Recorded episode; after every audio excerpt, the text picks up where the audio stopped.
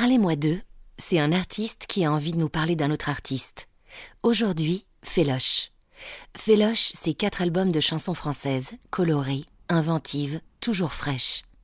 Vous avez certainement déjà entendu ça.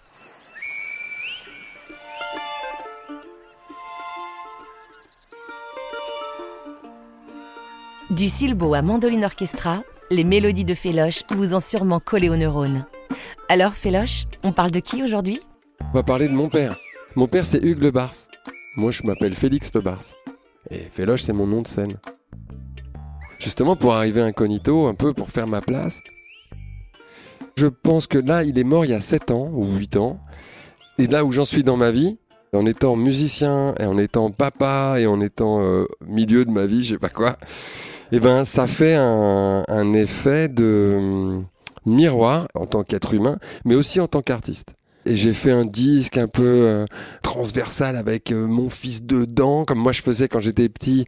J'avais fait de la musique avec lui. Et donc c'est ça qui est très bizarre. Je pense que j'étais de plus en plus connecté à lui euh, quand j'ai fait mes, mes derniers trucs. Maintenant, je me rends compte que je me rapproche de sa musique de plus en plus, ou alors de son esprit. Pas forcément de sa musique, mais de son esprit. De son esprit.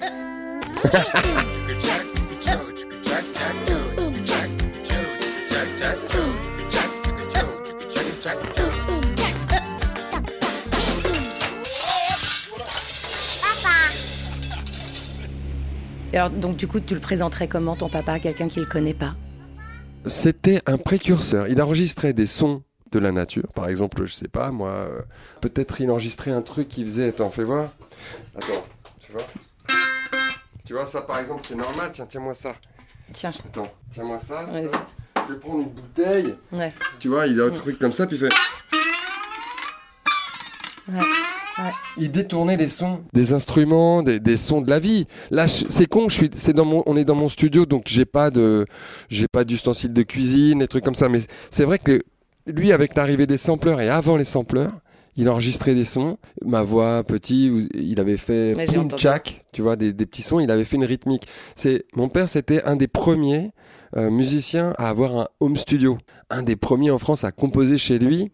Il a composé pour la danse, il a composé pour Béjart. Et puis plein de génériques, des jingles, tu vois. Du coup, est-ce que ça t'a inspiré pour faire un peu la même chose dans ta musique? Alors, pas forcément parce que ça c'était trop proche de sa technique à lui. Je sais qu'il inspirait beaucoup de gens. Ouais. Euh, et moi, je l'ai fait un petit peu.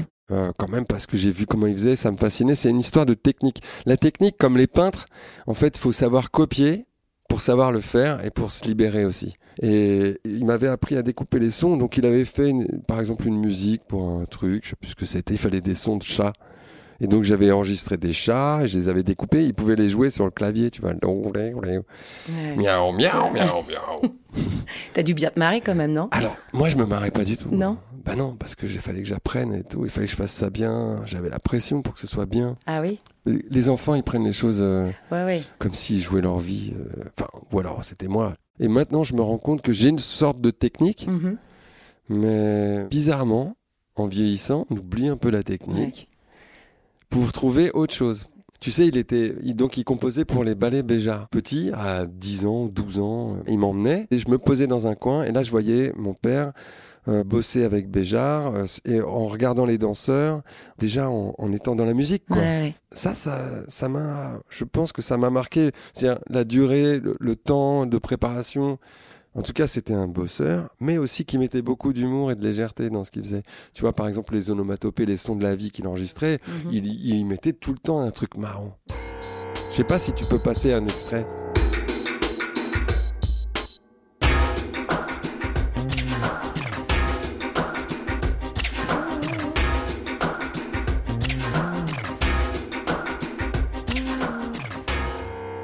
Aujourd'hui, quelle musique tu fais aujourd'hui? Euh, je m'amuse encore, mais je suis peut-être un peu moins, un peu moins patient. Il faut que ça aille un peu plus vite. Par exemple, à 30 balais, on peut passer 20 jours sur un truc pour une différence qui n'est pas énorme. Et là, maintenant, je vais éviter de passer 20 jours, mais peut-être je vais passer deux jours Mhm. sur un truc. Et tu seras tout aussi content Et satisfait? Non. Non. non, Ah, quand même. non. Par contre, il faut apprendre après à, À être un peu, un peu moins euh, exigeant. Mm. Je pense. Enfin, exigeant, non. C'est pas vraiment exigeant, c'est accepter le truc, la photo de l'instant. Mhm, bien sûr. C'est ça qu'on veut, en fait. C'est ça, c'est la vie. Dans tous les arts, à mon avis, c'est ça. Et je pense que mon père, il m'a. Il était comme ça, en fait. Il était comme ça. Et puis, je pense qu'il y avait un truc dans sa façon de faire. Et lui, il était finalement pas vraiment sûr de lui. Euh, Dans les coulisses, je le voyais bien. Mais par contre, il savait bien le cacher. Il planquait ça, ses doutes. Ah, sauf aux proches. Et c'est quoi ton morceau préféré de Hugues Le Bars alors? Alors, euh, il y en a plein. Bébé Funk, Ouais. je pense qu'un jour je ferai Pépé Funk. Tu vois, un truc comme Super ça. idée. Bah ouais. Et, et le morceau que tu ferais écouter à quelqu'un qui connaît pas du tout Hugues Le Bars, le premier morceau? Je dirais que c'est euh, Ionesco, euh, Malraux, enfin tous ces morceaux-là. euh, voilà, je pense que ça, c'est les morceaux qu'il faut écouter pour découvrir.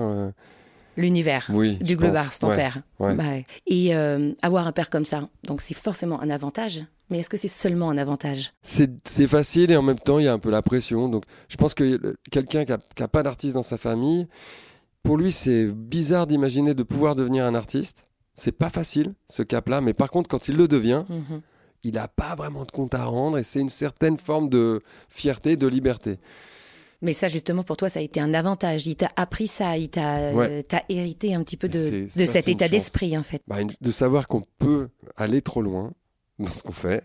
Mais ça, c'est le meilleur secret. Bah oui. Euh, il, faut aller, il faut aller trop loin pour qu'il y ait de l'émotion. Ouais. Sinon, c'est une jolie chaise bien faite et on peut s'asseoir dessus et on n'a pas mal au dos.